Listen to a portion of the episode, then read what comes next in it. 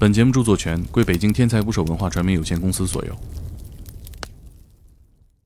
他就在妻子怀孕的这个过程当中，接连不断的给他吃了好长时间这个所谓的游方医生的药，然后生出来之后，真的是以为是个男孩子，就是小鸡鸡长得两三公分，他就特别高兴，他觉得我儿有我有儿子了。十二三岁的时候，突然有一学校老师找他说：“你家孩子尿血了。”带到医院去一看，子宫双附件正常发育，没有睾丸。他是来例假了，对，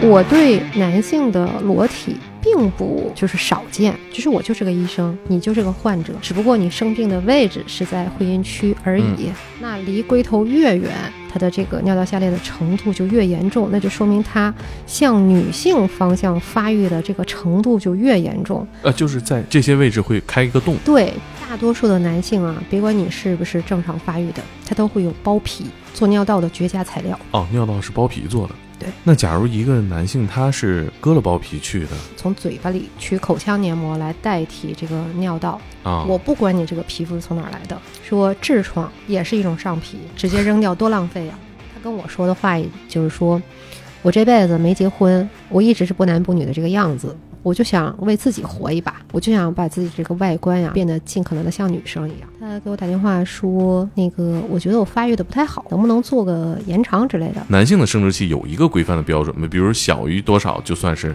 我们说公认的短了。小于六公分以下，有一个问题就是发育的越小的，它能拽出来的部分也可能越小。就存货也不多呗。对，是这个意思，就变成两只脚，它就不稳定，它就会来回前后晃。哦，它怎么延长的？什么原理？请点击订阅我的播客，拜托了。大家好，我是猛哥，本期是我和八大处整形医院的李峰勇医生访谈的第二期。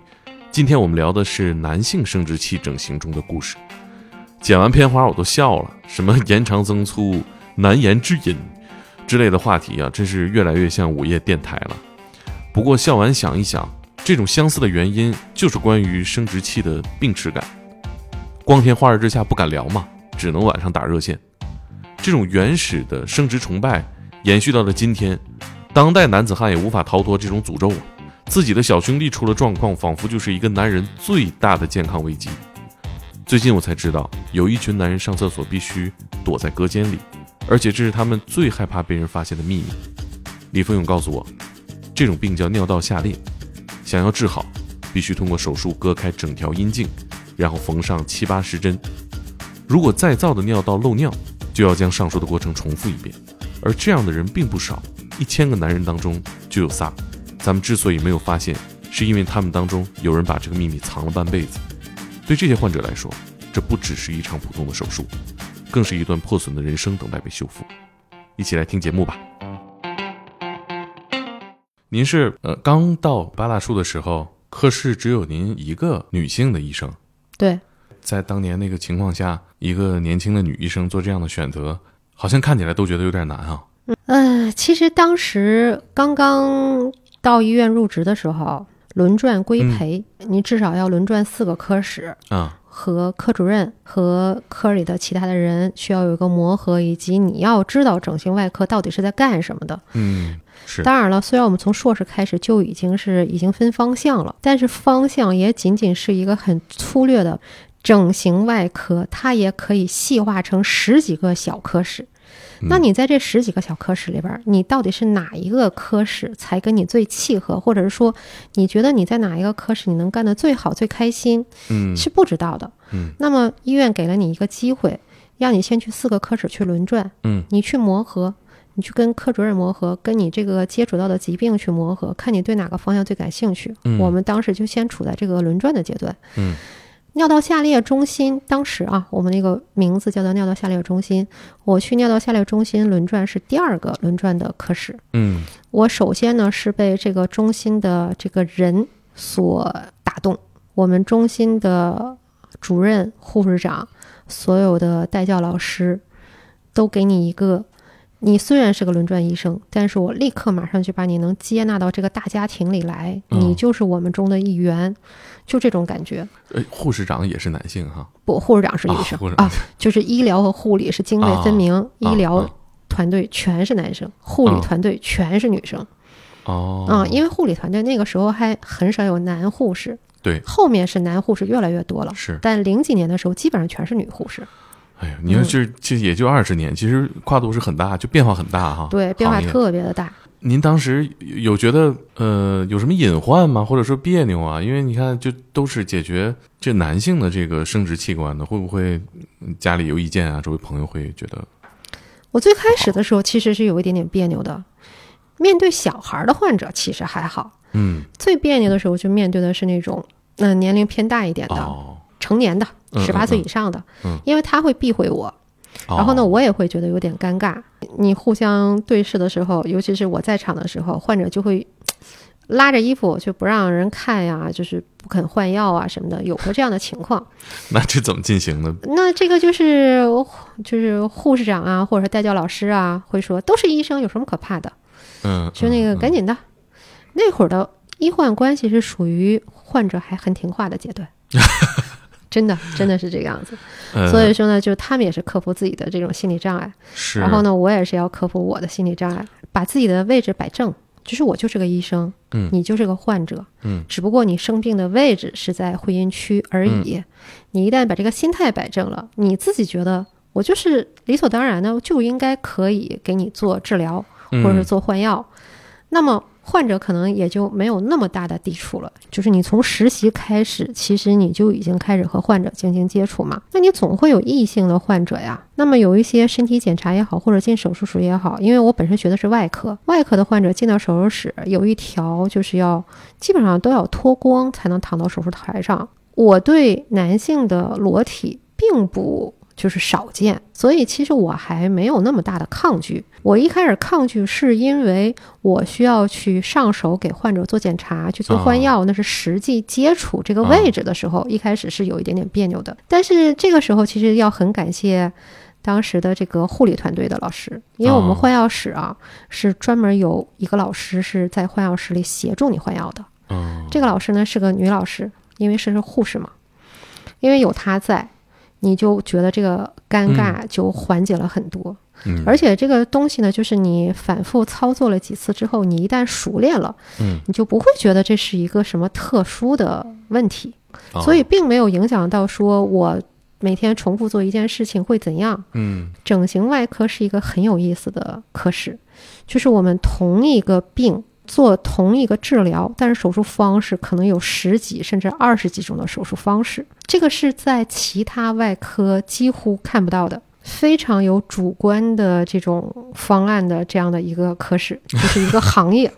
不会烦是吧？对，就是你不会说简单重复一个术式，啊，可能今天这个病人就两个同样一类型的患者，这个病人可能就选择这个术式，啊另一个病人可能选的是另外一个术式。你总会有新鲜的东西出来，哦，你就总有新的东西可学，就啊总有新的东西可看，所以你并不觉得烦躁。工作本身的变化和挑战还是挺多的。对，挺有意思。唯一的女性到来，这个办公室有什么改变吗？比如说大家说话的尺度啊，做事的尺度啊。嗯，我当时是科里最小的一个医生，我们那个办公室呢，它是分开的，嗯就说主任有主任的办公室，啊，然后高级职称的医生分别有自己相对应职称医生的这种办公室，哦就真正的在我们这个大办公室里待着的，都是跟我几乎同级别的人。啊，就什么样的人呢？就是，呃，本院的这个住院医生、嗯研究生，啊像我这样的轮转医生，就是都是我们这个级别的人，会在会待在这个大办公室里。那其实都是年龄相当嘛，上下差不了两三岁的这种。啊，没有因为说我一个女生，他们会有话题上的改变，因为医学生嗯。相对来说说话的话题禁忌少，嗯。因为我们可能是因为跟医学沾边儿嘛，嗯。所以说像一些就是一些玩笑话呀，啊，大家都能理解。嗯，对，有一些比较这个荤段子也好呀，或者说有一些什么八卦之类的，嗯，我们其实都是可以互相分享的。这个是从实习的时候就已经开始的，哦不是说入职才开始。就是这个这个可能是医学生的一个比较特殊的点，并不会因为说你入职了才开始分男女，不，没有这种感觉。明白，嗯就是这个医生的聊天尺度早就已经在学校学习的时候就建立呃，就好了。挺大的。哦，懂了。因为如果没有女生在的话，一群男生很熟的话，这个话题的方向就会 需要打一个年龄限制啊。嗯，家里人有什么意见吗？其实我父母并不知道我在干什么，就做嗯、手术呗。对，只知道我在上班做手术。那早晚会知道吗？其实现在他们也不太清楚我在哦，做什么。是吗？对，我是我很少跟父母去分享我工作上的很多的事情，就是我父母哦到现在也不太清楚我具体是在做什么。哎呦我天，太狠了对父母其实还是会有所保留，啊！因为你跟他们要说这些我是在做这个治疗的话，他可能嗯不太理解，所以呢，我也不想引发一些不必要的嗯家庭矛盾。所以，而且呢，我父母相对来说这方面不太约束我。他只要知道我是在正常的嗯去上班下班，然后在正常的生活，我没有走到歪门邪道上，他其嗯他方面他并不干涉我。尤其咱东北人说，可能是在体制内也能能交社保，就就也就放心了，是吧？对，啊，就只要你能养活自己，不犯不违法犯纪就可以了。那您像嗯自己的朋友呢，或者说在社会上新认识的人，会怎么介绍这个自己的工作？会有别扭吗？我对我的同学没有保留，嗯但是我对我新认识的朋友嗯会有所保留，嗯，因为毕竟如果你是个普通老百姓，你没有跟医学沾边儿的话，嗯那你对这个的接受度可能就会稍微差一点。嗯那我跟新认识的人可能就仅仅介绍我是个整形外科医生就够了。嗯。嗯至于说他问什么，比如说你是做眼睛啊，做哪儿啊？我说啊，我们都做，啊，因为确实整形外科医生呢也是都做的。嗯嗯，嗯但当时唯一知道我具体在干什么的，只有我爱人知道。啊，嗯，当时叫什么呢？就是都叫尿道下裂中心吗？还是那会儿就叫尿道下裂中心了。呃全国从就这样的科室多吗？我知道的整形专业里边，就是我们和上海九院。啊，嗯，没有专门分出来，就是说为女性整形的这么一个分的科室哈。没有，嗯那会儿就是我们这个中心里边，病人男女都有，嗯，但是呢，男性居多，嗯嗯嗯女性偏少，因为。女性的会阴的先天畸形的这个概率远没有男性的这个高。哦，那男性一般会因为什么原因来到这个科室呢？当然，肯定听起来尿道下裂是比较大的对，因为尿道下裂是当时男性会阴畸形发病率的第一位。啊。这可以给我们解释一下这个病吗？因为这个病听起来太疼了，就是它具体是发生了什么呢？尿道下裂啊，它其实是一个男性在胚胎发育过程当中雄激素不足、雌激素过量导致的一个先天性发育问题。嗯它这个主要表现就在于男性的这个尿道口的位置，它会逐渐的向下，越来越接近于女性的这个位置上。嗯，就是我们说啊，把它从正常男性的尿道开口不是位于龟头的正中吗？嗯那如果说你这个尿道口从龟头正中一直到阴囊的根部，再往下，我们叫做会阴区了。嗯就是从这个沿途任意一个点都可以作为一个尿道开口的位置。那离龟头越远，它的这个尿道下裂的程度就越严重，那就说明它向女性方向发育的这个程度就越严重。它是这样一个疾病的原因以及它的表现。呃，就是在这些位置会开一个洞。对，就是说，相当于本来应该这个尿尿道的这个管子，它应该一直长到龟头上，嗯但是呢，有各种各样的原因，就导致你这个雌激素的量多了，雄激素不足的话，哦因为我们在胚胎当中啊，就像男性个体和像女性个体发育，它是由身体内胚胎的激素有很大的作用的。嗯如果你胚胎这个发育它有这个 Y 染色体，嗯，首先你要有一个 Y 的染色体，你光有 Y 染色体还不够，你要 Y 染色体上的 S 二这个基因片段一定要有正常工作，你才能够说我能发育出一个正常的睾丸组织。嗯。正常睾丸组织呢，光有睾丸也不行，你正常的睾丸还得有正常的分泌雄激素的这个功能，啊雄激素光有雄激素也不行，你还得有正常的这个量，哦，你才能说你才能够发育到一个正常的男性个体。哦你说我前面所有的我都有了。嗯我激素水平也正常了，我是不是肯定能发育成一个正常男性个体？也不一定。就说你身体识别雄激素的这个受体嗯也得正常，不然你雄激素分泌了出去，身体不认识它，哦它也接收不到雄激素的这个刺激，它依然不能发育成一个正常男性个体，嗯它可能也会出现问题。就是不管你在发育过程中的任何哪一个环节出现了问题，它都会导致男性的完全男性化出现障碍。嗯，那它就会出现部分女性化的这种表现。哦那我们说尿道口的下移就是女性化的表现。哦，等于说他在胚胎的时候，当男当女嗯，犹豫了一下，他的尿道口可能就会对，可以简单的这么说。哦，哎呦，那呃，我我想象这个病，那那那其他的功能都不受影响。呃，其他的功能你就要看是什么了，因为尿道下裂它很少是单一基因发病，嗯它经常通常它是有多基因综合发病的。尿道下裂的患者呢，我们可以看到很多的综合征，就是它啊不但有尿道下裂，它还伴有其他的一些系统的这种功能障碍。哦那这个就是因为我们没有过多关注其他的，只是说知道它可能会有其他的功能障碍。当然了，最容易伴发的是什么？睾丸功能受限，哦就是说，即便是手术做了，尿道给你补全了。你能够像正常男性一样的外观，你也可以正常的站立排尿，嗯，但是你的睾丸功能是不是正常的不清楚。也只能解决一个外观问题。对，整形外科只能解决外观问题。哦，这个睾丸功能的问题，就是什么医生来了都解决不了，因为这个是没有办法人为解决的事情。性生活大多数的时候是是可以完成的，哦，因为性生活它只取决于你能不能够勃起、阴茎的长度怎样就可以了。嗯，但是你能不能生育这个事情，确实取决于你睾丸的精子质量。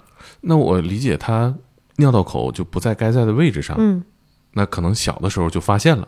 刚出生就能发现，大多数的时候就是从外观就可以判断，除非说你的程度是非常轻微的，啊，那可能产科当时是判断不出来的。嗯，但凡是从中度开始到重度以及极重度的，都是一眼就能够看到的。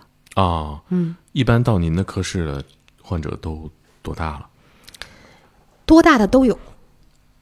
呃，最常见的是一岁左右，哦，就是小时候发现就对，小时候发现但是你不能说我出生就给你做手术，是。因为孩子能耐受手术，至少也得有三个这个标准，一个是血红蛋白，嗯。你得到十克以上，体重要在十公斤以上，呃就是他需要耐受得有标准对吧？对，它嗯需要长到一定的程度，能够嗯。耐受手术了，我们才能说给你做手术呢。嗯但通常来说，我们会尿道下裂的孩子会观望到一岁左右，嗯嗯，一岁左右他的这个身体状态比较良好了，我们说可以提前给手术做了。有人说，也有的人啊，就家庭条件不好的，就家庭条件好的，他会尽早来就医，因为嗯它涉及到一个三岁孩子上幼儿园的话，你尽早解决，是你就可以正常站立排尿。孩子从小受到的这个心理心理干预是小的，对要不然你就会受到小朋友的指指点点。啊，别的小朋友就说：“哎，你也是男生，我也是男生，为什么你就要蹲着上厕所，我就可以站着上厕所？”其实就这一个小小的对比，可能对这个孩子是个心理打击。嗯所以这个比较有前瞻性的家长就会很早就带孩子来。嗯但有一些家庭呢，不是说家长不愿意，而是实在是家庭条件就是达不到，就是经济条件差也好，或者是说他没有这个认知，就是他找不到给孩子做手术的医院。嗯。有可能的，在我们在零几年的时候，真正能做尿道下裂手术的医院没有几家，哦。所以说有很多孩子是我知道孩子生病了，但是我不知道能上哪儿去做，嗯。而且那个时候网络也很不发达，就是没有说像现在你随随便便就能上个网，嗯。那个时候上网那是家里很有钱的标志，你才能上网的。是所以信息的落后导致了很多孩子就被耽误了。嗯那么等到后面他知道说这个孩子可以做手术，再来我们这儿的时候，那就各个年龄段都有。嗯，什么六七岁来的、十几岁来的，甚至二十几岁，甚至三十几岁才知道能来做手术的，我们都见过。等于说他一直过着无法站立排尿的生活，是的，这童年这得相当难受了，他得扛过很多难熬的时刻吧。五六岁之内的孩子其实还好，但是明显能感觉到，就是初中年龄段的孩子有点阴郁，哦，不太阳光。有的孩子甚至会埋怨父母，说：“你怎么把我生成这个样子？”或者说：“你怎么现在才带我来看病？”我觉得这样的孩子应该是多多少少就是在学校里受到过这种不公平的待遇吧，或者受到了歧视吧。再加上心里可能自己的心理不太强大，就扛不过去的。嗯这种孩子就是有的人就是你给他做手术，全程不跟你交流，父母就是他的发声的这个代言人，嗯，你问他什么他都不说话，就是非常阴郁。就是已经生活已经无望了，是吧？就那感觉。对，有点那种感觉。嗯当然也有那种另一种的，真的心理非常强大的，他不在乎。就是这个人能分成很多的类型，最强大的两个极端就是一种是特别阴郁，一句话不说的，还有一种就是不用爸妈说话，嗯，我自己抢答的，就完全不受影响的。也有。嗯对，就是这样的人，其实我是觉得很佩服他的，嗯，因为你这种身体上的这种磨难，并没有打垮他。我觉得这样的人，孩子未来肯定是前途可期的。嗯嗯，因为他心理真的非常强大。嗯是，呃，他没有给您分享过这些生活的片段吗？不太分享，大部分还是大部分是不不太容易启齿的嗯，哈。因为很多的时候，那个时候呀，我们太忙了，哦，没有那么多的时间，就是你听他去分享他的生活。嗯大多数的时间就是光和医疗相关的话能说完就不错了。哦，那会儿我们嗯几乎每天都要六七台儿左右的手术，嗯就每天早上七点多钟到了单位开始就开始连轴换药，换完药上手术，下了手术写病历，然后回家倒头就睡，睡完了第二天早上还是这种连轴转，就是每天每天都是这个状态，只有周六日能稍微放松一点。那周六日就是早上去查房，那肯定赶紧走，因为我们那时候也年轻啊，嗯，也有自己的生活。也得下班啊。对呀、不可能老围着他们转。我们当时的 意思就是，我把医疗给你做好就可以了。嗯嗯有多少人还有闲心去关心你的心理怎么怎么样？嗯，而且那时候对心理的关注度也没有现在这么高。嗯嗯，但是我看您故事里面其实还是记录了很多和患者的交流哈，嗯，尤其是我们开发的其中一个男性患者的故事，可以给我们讲一讲吗？接触他的时候，我那时候刚主治大夫第一年还是第二年的时候，就是我可以独立出门诊了。嗯，然后呢，那会儿患者们进来了，嗯，大部分都能习惯吗？是一个女性大夫，有的不习惯，有的他会怎么样？关有门走看到对，有的看啊。到是个女医生的话，要么就是直接走掉，要么就是说大夫我不看了，你把号给我退了吧，哦，啊那您也不问，不用问了对吧？就知道他就不问了呀。啊。那因为见了太多了嘛，就一开始男男的患者进来了，家长抱着孩子还好，如果说是一个已经成年的男性啊进来了，那基本上他就是一看是个女医生，他可能转身就走了，或者说直接把号退了。啊，但这个小伙子就是从一开始来呢，一开始还有点不太好意思，但是他后来就是还是没有走，就坐在那儿就开始跟我聊，他说他有什么什么样的问题。嗯第一开始肯定是先问诊嘛，了解一下这个疾病，就是说怎么治疗，大概的花费，然后后续能达到的一个什么样的效果，等等等等。我也就专业知识给他做了一些最基本的一些问答。我其实当时并没有觉得他会来找我做这个手术，哦，为什么呢？因为我觉得一我太年轻了，我刚主治大夫，而且大多数的时候就是我从患者的心理去考虑的时候，我会觉得大多数的患者会想找一个至少看起来副高以上的嗯，四十多岁的，甚至是啊五十多岁，年龄越大经验越足，会有这样的一个心理嘛。所以我并没有觉得这是我的一个目标客户，嗯我就做了一个就基本上该做的一个问诊嗯，或者回答之后，我就让他走了。他嗯当时还问了我一句，说如果我想做手术治疗的话怎么办？我给他留了一个住院证，然后上面留了我的电话。我说如果你打算要住院了，那你就提前打这个电话跟我约床位，然后有床位了之后过来住就可以了。嗯没想到他后来真给我打电话了，嗯然后真的来住院了。就这么大的男孩子相比较，他是属于比较开朗的。嗯就是他不会觉得你是个女医生，他会嫌弃你，这是第一个。第二个，他愿意和你说。第三个让我比较震惊的就是他自己一个人来的，哦没有陪护。嗯，术后生活大概是什么样的？呃，因为我理解陪护很多就是说手术嘛，你肯定家里得有人。这个手术做完了之后，至少要二十四小时卧床休息，因为你毕竟是这个位置特殊部位做了手术，你下床走动的话，它会有坠胀、牵拉不舒服的感觉，而且你还带个尿袋儿，就怎么它都不舒服嘛。尤其你第一天手术第一天，这个手术都是都是全麻做的，麻醉清醒过程当中，你虽然是能够自主呼吸了，但是你是在昏睡状态，你要一直嗯睡觉，你要真有点什么事儿。你要家旁边有个家属，就是哪怕我清醒了，但我想拿点什么呀，或者说我嗯想喝口水呀，对，都是有个人帮你会更好一些的嘛。嗯他就是自己一个人就来了，嗯，所以我当时就觉得，我说我说你没有家属吗？我说你要有个家属的话，会就是更舒服一些，至少手术头两天，尤其是手术当天，有人陪你一下，照顾你一下。第二天、第三天他走都没有关系，尿袋也得有人倒啊。对呀、啊，然后他就说：“他说没事儿，我自己能行。”我说：“行吧。”我说：“你也是个挺狠的人，好治吗？还行。就是尿道下裂，它也分很多种，但凡就是不是被别人做过，就是做失败的，啊，到我们这儿相对来说都比较好做。它需要的是组织量，组织量这个东西呢，就是说它周围的皮肤，大多数的男性啊，别管你是不是正常发育的，它都会有包皮。这个包皮对于正常男性来说可能是个累赘，但是对于尿道下裂的孩子来说，它是一个做尿道的绝佳材料。哦，尿道是包皮做的。对。那假如一个男性他是割了包皮去的，岂不是很难办吗？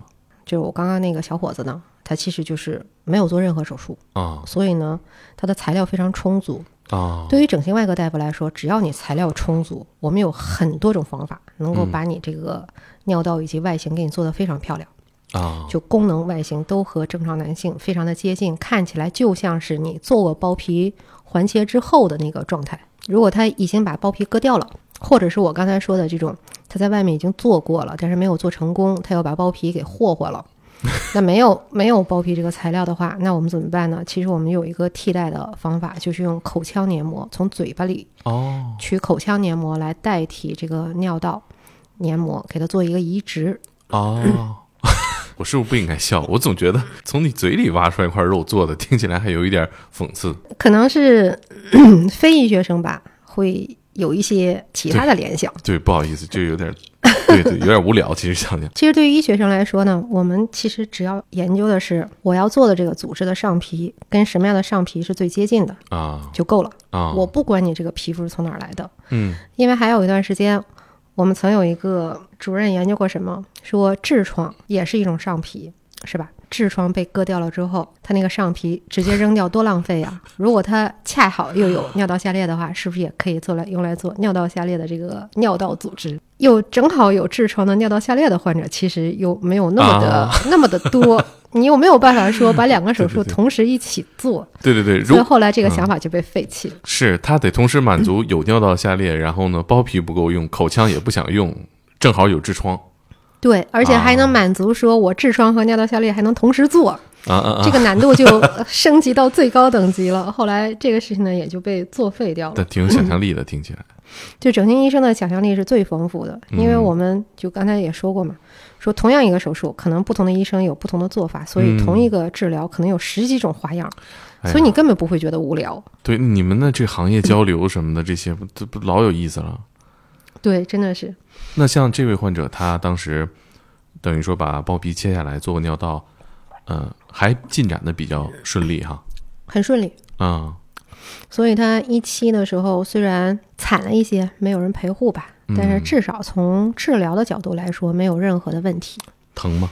疼还是要疼的，毕竟是一个一个比较私密的部位嘛，而且这个位置都知道，这个男性龟头上的神经分布是非常的密集的，因为它最敏感嘛，那也就意味着它是最疼的。但没有办法呀。哎，我我问一下，就女性的生殖器和男性这情况一样吗？就是说碰别的地方不疼，碰这儿很容易疼。一样的哦，就是都是非常敏感。男性和女性，它之所以发育成男性还是女性，其实只是说你体内激素，嗯嗯，在你胚胎发育的那一段时间内，你的激素受到了什么的影响？嗯，就是如果你是个 XY 的个体，嗯，我把雄激素完全给你挖掉，嗯，你就能发育成一个纯女性的外观。嗯，虽然你有睾丸，你有前列腺，嗯，但是呢，依然看起来外观是是会和女性完全一模一样。嗯，但对于一个女性来，同样的啊，对于一个女性来说，我是一个 XX 的胚胎，嗯，我如果在她胚胎发育的过程当中，我给她足量的这种雄激素，那么她的外观看起来也会像是一个男性的外观，但她唯一不能有的是什么？她不能有睾丸这个组织啊，所以他会看起来是一个没有阴囊的男性。有这样的吗？有啊，我一开始也不太知道这个这个样子。我们是到了这个科室之后，就不断学习，再加上临床上不断收集各种病例。我们曾经就收到一个病例是什么？一个纯女性，但是呢，因为她的家庭是个非常重男轻女的家庭。哦，她的妈妈在怀她的时候，她的爸爸就听信了一个不知道什么的游方医生的这个话，说我卖给你一个药，包你生儿子。你就给你孩给你孩子妈妈吃就行了，他就在妻子怀孕的这个过程当中，接连不断的给他吃了好长时间这个所谓的游方医生的药，然后生出来之后，真的是以为是个男孩子，就是小鸡鸡长得两三公分，然后排尿是从龟头这个角度去排的，他就特别高兴，他觉得我儿有我有儿子了。结果呢，这个儿子到了十二三岁的时候，突然有一天给他。那个学校老师找他说：“你家孩子尿血了，然后赶紧带到医院去看吧。”带到医院去一看，超声一打，子宫双附件正常发育，没有卵巢，那个没有没有那个没有睾丸。他是来例假了。对她其实是来例假了。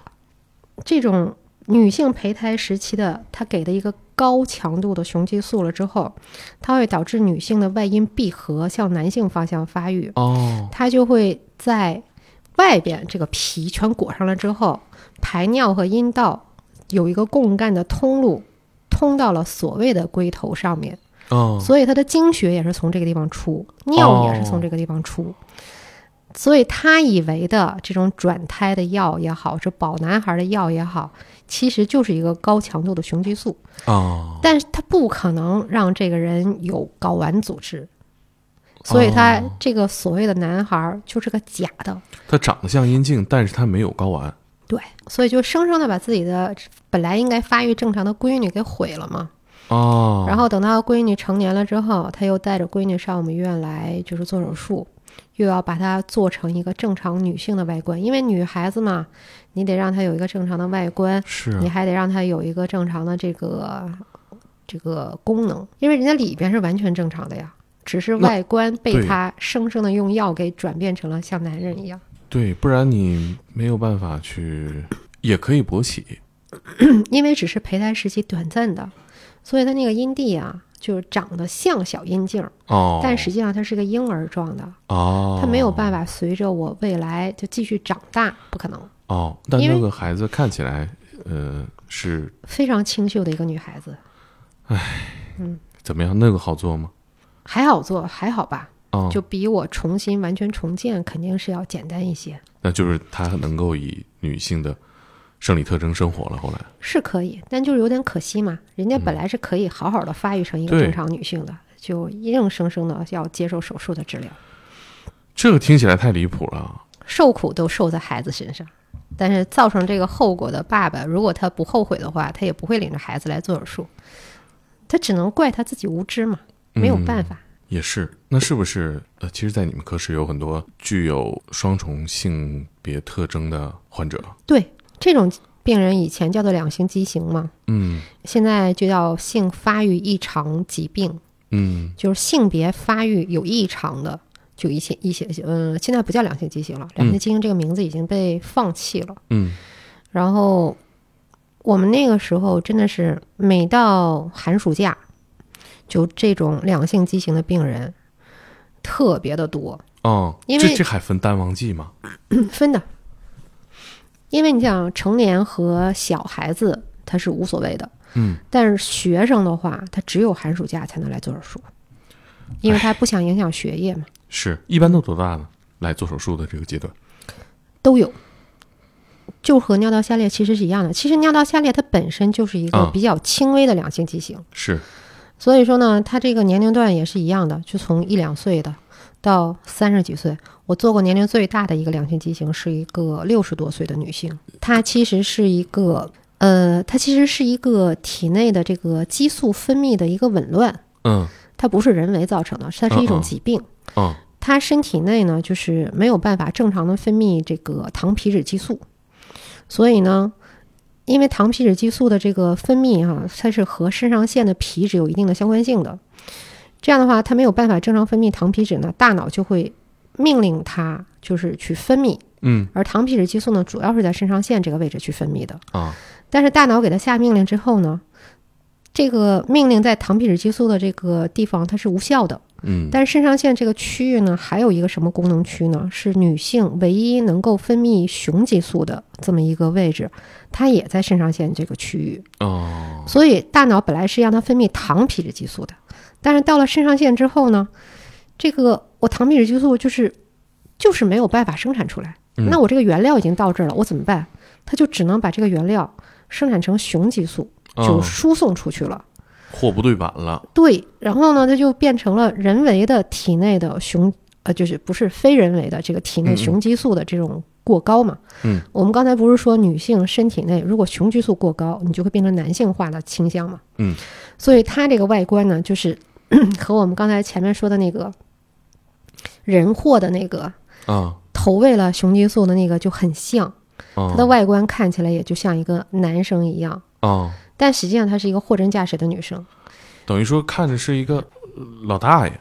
不，她其实是一直知道自己是个女生，哦因为这类人就是她的父母，就是看到他，他没有说雄激素的那个水平那么那么的高，嗯因为自己身体生产的和你外面投喂的，它这个水平还是会有所差异。嗯所以说，他只是看起来像男生，但是呢，就看起来像男性的尿道下裂那种感觉，哦，他不是说纯男性。明白。所以我估计可能是他的爸爸妈妈，或者是他成年之后，可能去医院看过诊，啊，所以他很早知道，就是他是一个正常的女性，嗯但是他的身体是因为糖皮质激素的缺乏，导致这个身体的异样。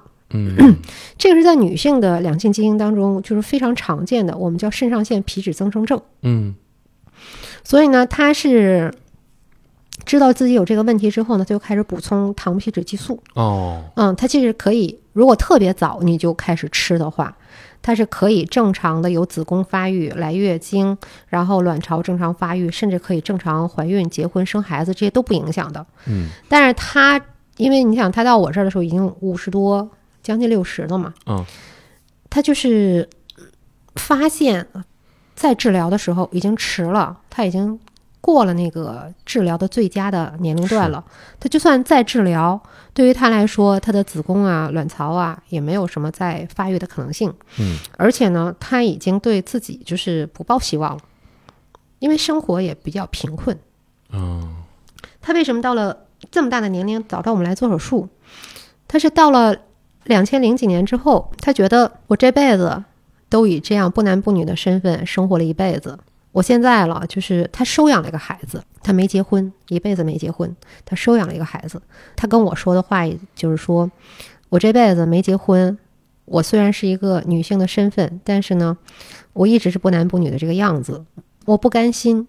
反正我这么大岁数了，我也没有什么后顾之忧了，我就想为自己活一把，我就想把自己这个外观呀变得尽可能的像女生一样。他是为了这个目的来的，他其实是你说他这个时候做手术还有什么作用吗？其实没有什么作用，他纯粹是为了自己的这个这一辈子的心结而来的。嗯，嗯，是他他的性别认知是女性，对，但是他不得不以男性的面貌生活了大半生吧。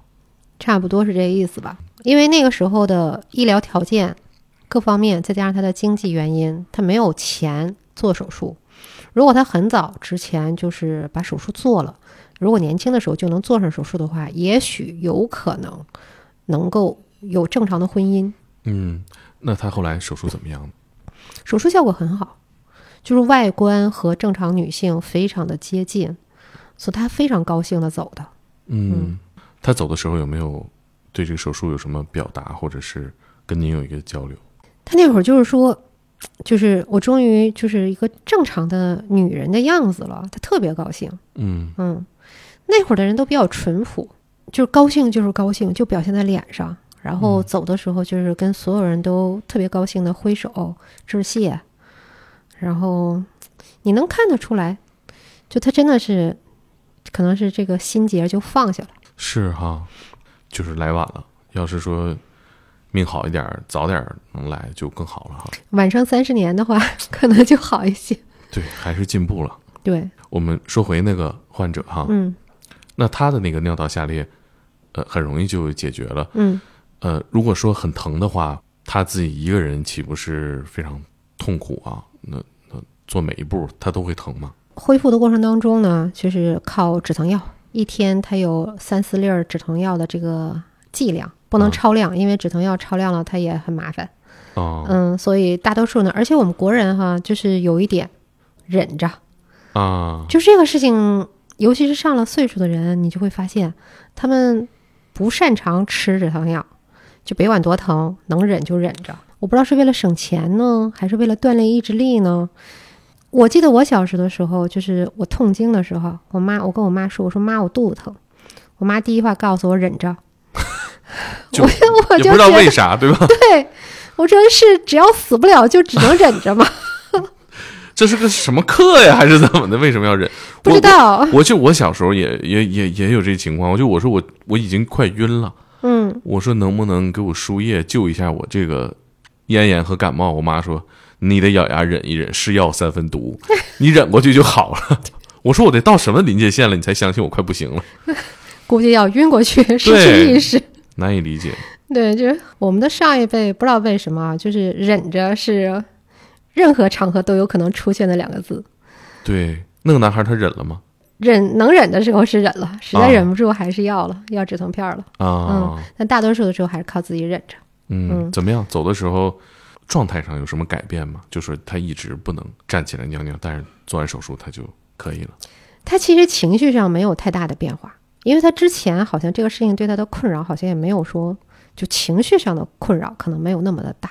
哦，因为你想，他是为什么印象深刻，就是因为他很阳光，嗯，他来做这个事情，做这个手术，是因为我觉得他给我的感觉就是他有一定的财力了，啊，嗯，他就是自己来给自己解决一个，也类似于像心病一样的，或者说我不想再被别的小朋友或者别的小伙伴嘲笑的，是这种感觉。有时候这是男子气概的一种描述嘛，就是说你也算是个站着撒尿的人，嗯就，有这么说法哈。其实它就是关于男性的一种描述，确实是心理也挺强大哈。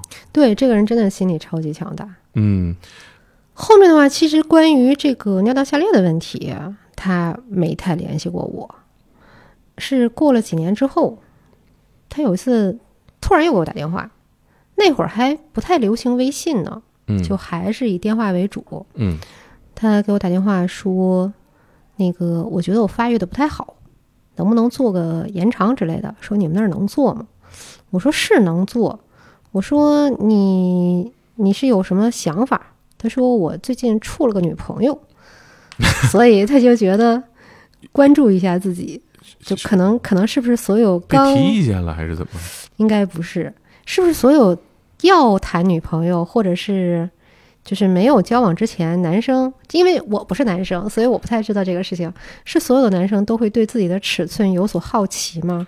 会知道自己是在什么样的一个等级里边有这样的感觉？有有有，我跟你说，男特别无聊。我们在发育之后就会聊、啊，会会嗯会攀比，非常嗯无聊。那实际上呢，他这个男性的生殖器有一个规范的标准吗，比如小于多少就算是我们说公认的短了。小于六公分以下，而且小于六勃起勃起以后小于六公分以下，我们就说你肯定是一个阴茎短小，这是有一个明确的诊断的。确实是。但是我们说，你勃起之后，只要是八公分以上，啊你是不需要治疗的，因为够用了。啊，就是这个需不需要治疗，指的还是说他能不能顺利的生生育，对，就是六六公分以下可能无法完成投递，是吧？就是会困难。哦，嗯，但是你八公分以上的话，基本上是不影响你正常性生活。啊至于说你能不能生育，不取决于你的长度，只取决于你的睾丸的生精能力以及精子的质量。对，其实大家对这个一一男生，尤其是他可能在成长过程当中，这个话题里边，可能有几次他没参与，他可能就对这事理解出现了偏差，嗯，觉得呃尺寸非常重要，然后呢，它关乎你的能不能找到女朋友，关乎你的生活质量，其实不是绝对的啊。对，不是绝对。医学层面只关注长短是吧？它关于这个其他的尺寸，比如说维度啊这些，没有什么、就是没有，没有正常不正常一说。没有。哦，明白。实际上呢，呃，小于六厘米的患者来了，他做嗯，延长，他怎么延长的？什么原理呢？就是阴茎它在耻骨下方呢是有一个韧带结构把它固定在耻骨上嘛，嗯所以呢，它从耻骨下是有一个折角，就是长出来。嗯，那么我。们对拐出来的。那么我们这个所谓的延长手术呢，就是把这个韧带给它打断一部分，把这个相当于是把这个直角啊，拉成一个斜形的这种、哦变成一个角度。钝角对啊，你这样的话，就看起来好像它变长了，实际上它的整个长度还是它阴茎原本的长度，抻出来一截，只是说外露的部分略微增长一点点。会长多少最多最多就两公分，就是一公分左右。嗯、啊？明白，等于说是如果六厘米，它拉出来两公分，那其实就接近八厘米了。对，但是你有一个问题，就是发育的越小的，它能拽出来的部分也可能越小。就存货也不多呗，对，是这个意思。那就是这是先天决定的哈。对，韧带切了会有什么影响吗？在使用上，会有稳定性的问题，稳定性指的是哪种稳定性？就是你勃起之后的稳定性。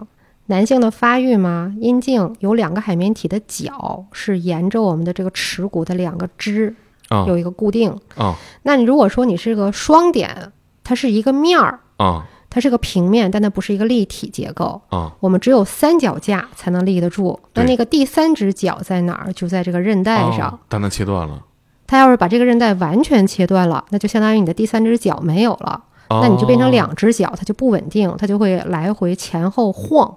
哦。那你要说哦有这第三只脚在那儿支着呢，拽着你呢，你就没有办法往前倾倒。哦，你往后仰的时候是骨头挡着你呢，你是没有办法往后仰。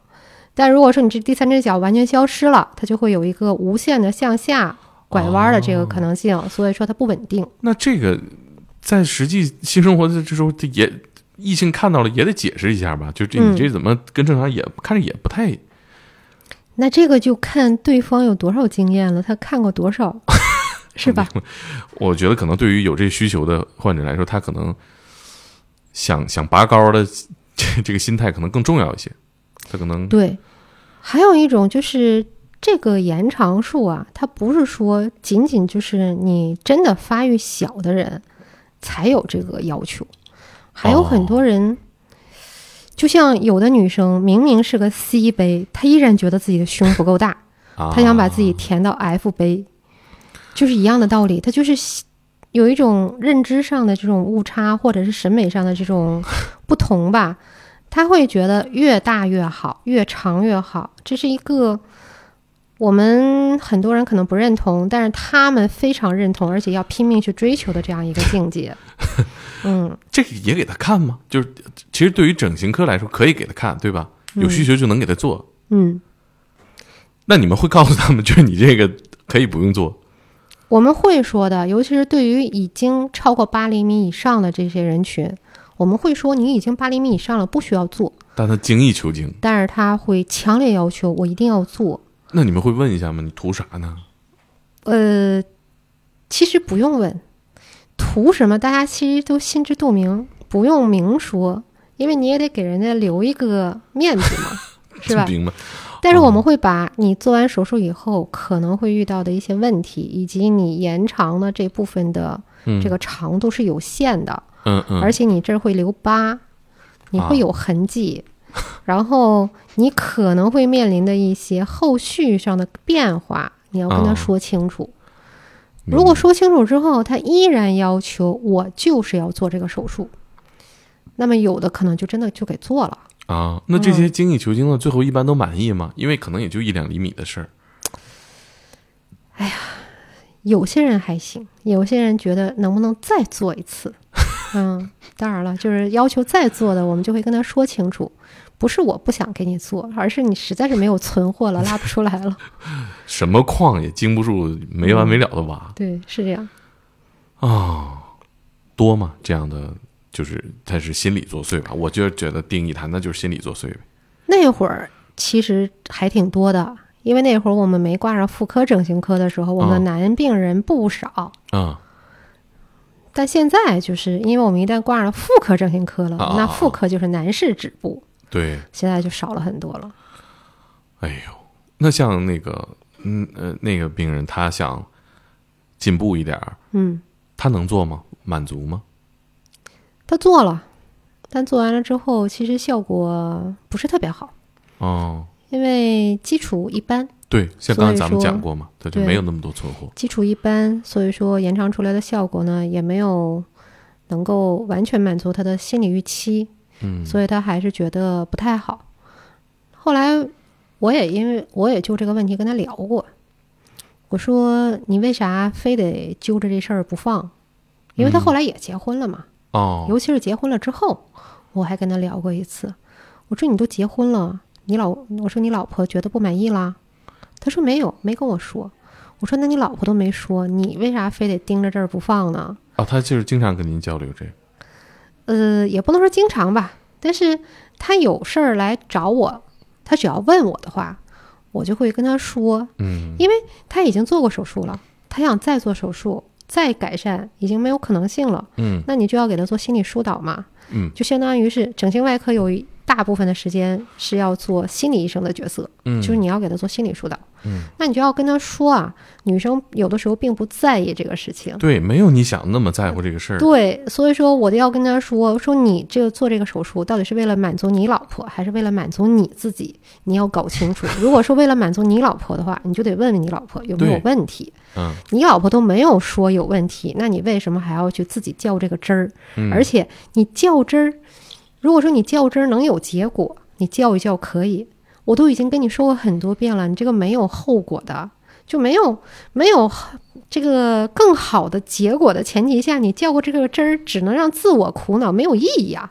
嗯所以我就得让他把他从这个注意力里把它分散出来嘛。嗯所以那个时候我就经常跟他聊，我说你老婆没有说话的话，你就不要老去想这个事情，没有意义，而且你确实是没有什么材料再做了，而且现在也没有什么更好的技术方法。你要说我们真的是科学进步了，能够让白膜长大长大两三公分哈，那你说你再做一做是有意义的。但是现在没有任何一种方法说我可以把你的白膜延长了。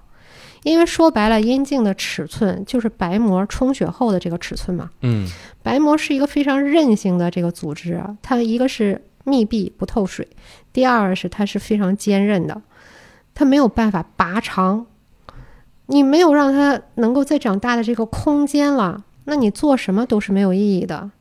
哎，我看网上看有一些都市传说说打玻尿酸还是怎么着，什么那些是是靠谱的吗？玻尿酸可以让它增粗，哦。但长度没有意义，哦，嗯因为长度是由白膜来限制的，虽然粗度也是由它限制的，但是粗度我可以靠在周围填充其他的东西，我可以给你假装你变得粗一些了。啊，但长度是没有办法的，因为你嗯不可能我说我在龟头上给你打点东西让龟头变大，不可能，因为龟头的组织也非常致密，它起不来。哦，只有阴茎的皮肤下面你能容纳玻尿酸，让它看起来变粗了。嗯嗯，我记得这个男孩后来，嗯、还挺稳定的啊，也在北京定居生活了，对，挺收稳定的。入也不错，对，但是他还是我有这样的需求，或者说有一个心结吧。对，他后面再联系我的时候，就是这个事情不怎么说，他他又开始说担心我会不会没有孩子呀，啊，什么什么的。其实我当时没好意思问他，我说你老婆想要孩子吗？啊，因为现在的年轻人想要子女的这个意愿已经非常非常的淡了。嗯你要说我有这个意愿，那你说我嗯担心一下是可以的。嗯他就是总是把事情吧想在前面，也有好处，也有坏处。就是未雨绸缪是一件好，是一个好习惯。嗯但是对于医疗上的未雨绸缪，其实有的时候就徒增烦恼，嗯，因为你很多事情是解决不了的。嗯，没有办法。是，我觉得，呃，这个手术可能会，呃，解决他一部分心结，但是他可能童年留下的一些阴影，或者说是心结，呃长大了可能也解决不了，哪怕你对结婚了、有家了、稳定的收入，对，是都真是这样子。嗯，这可能也是目前我觉得整形无法触及到的一个一个患处吧。没错儿。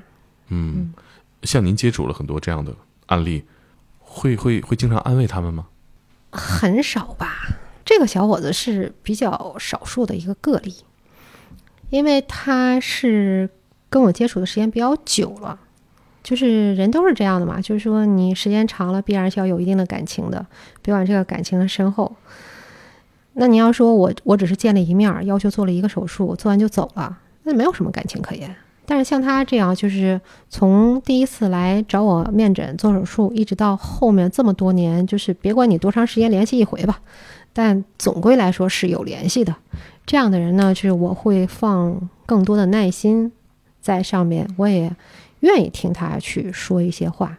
嗯但你说是不是所有的患者都需要你的安慰？那首先得看患者有没有这个意愿。嗯有的患者找你的目的就是只是为了做手术、做治疗。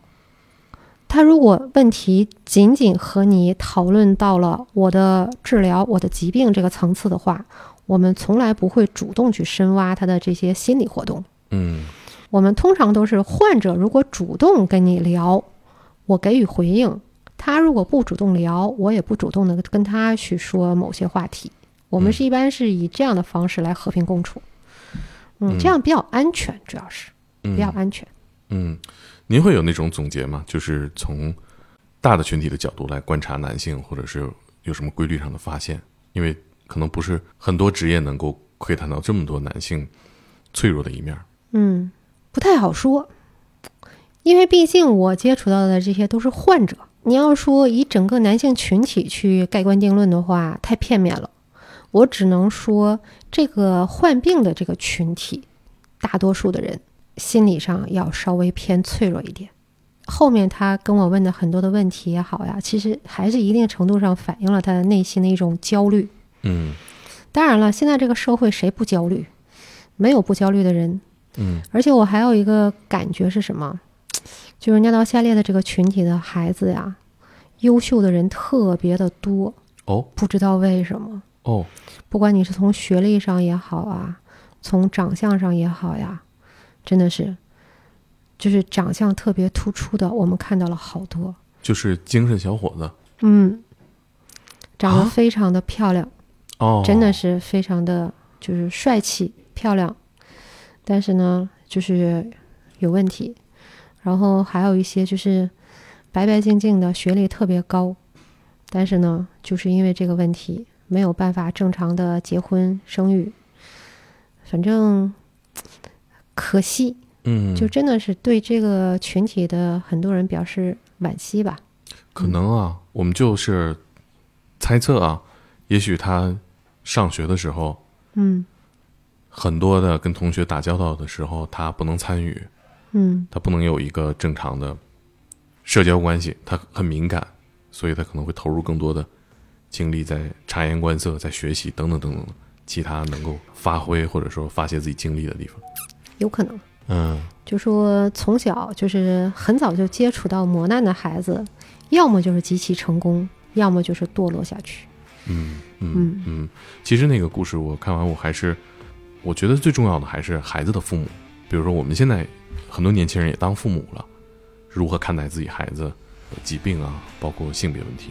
比如说像刚刚讲到说有那种瞎吃药的，嗯还有就是说有小孩他生病了，像故事里讲到的，没有得到及时的关注，嗯就含糊了。其实我觉得这个是我们听到这期节目的人能做的一些事情哈，就是我们分享有这样的手段能够解决这样的疾病，然后呢，也大家也应该去积极的治疗。嗯，但是呢，也有就是像我刚才说那个特别阳光的那个小伙子，嗯。但是也许阳光只是他的一个片面的表现，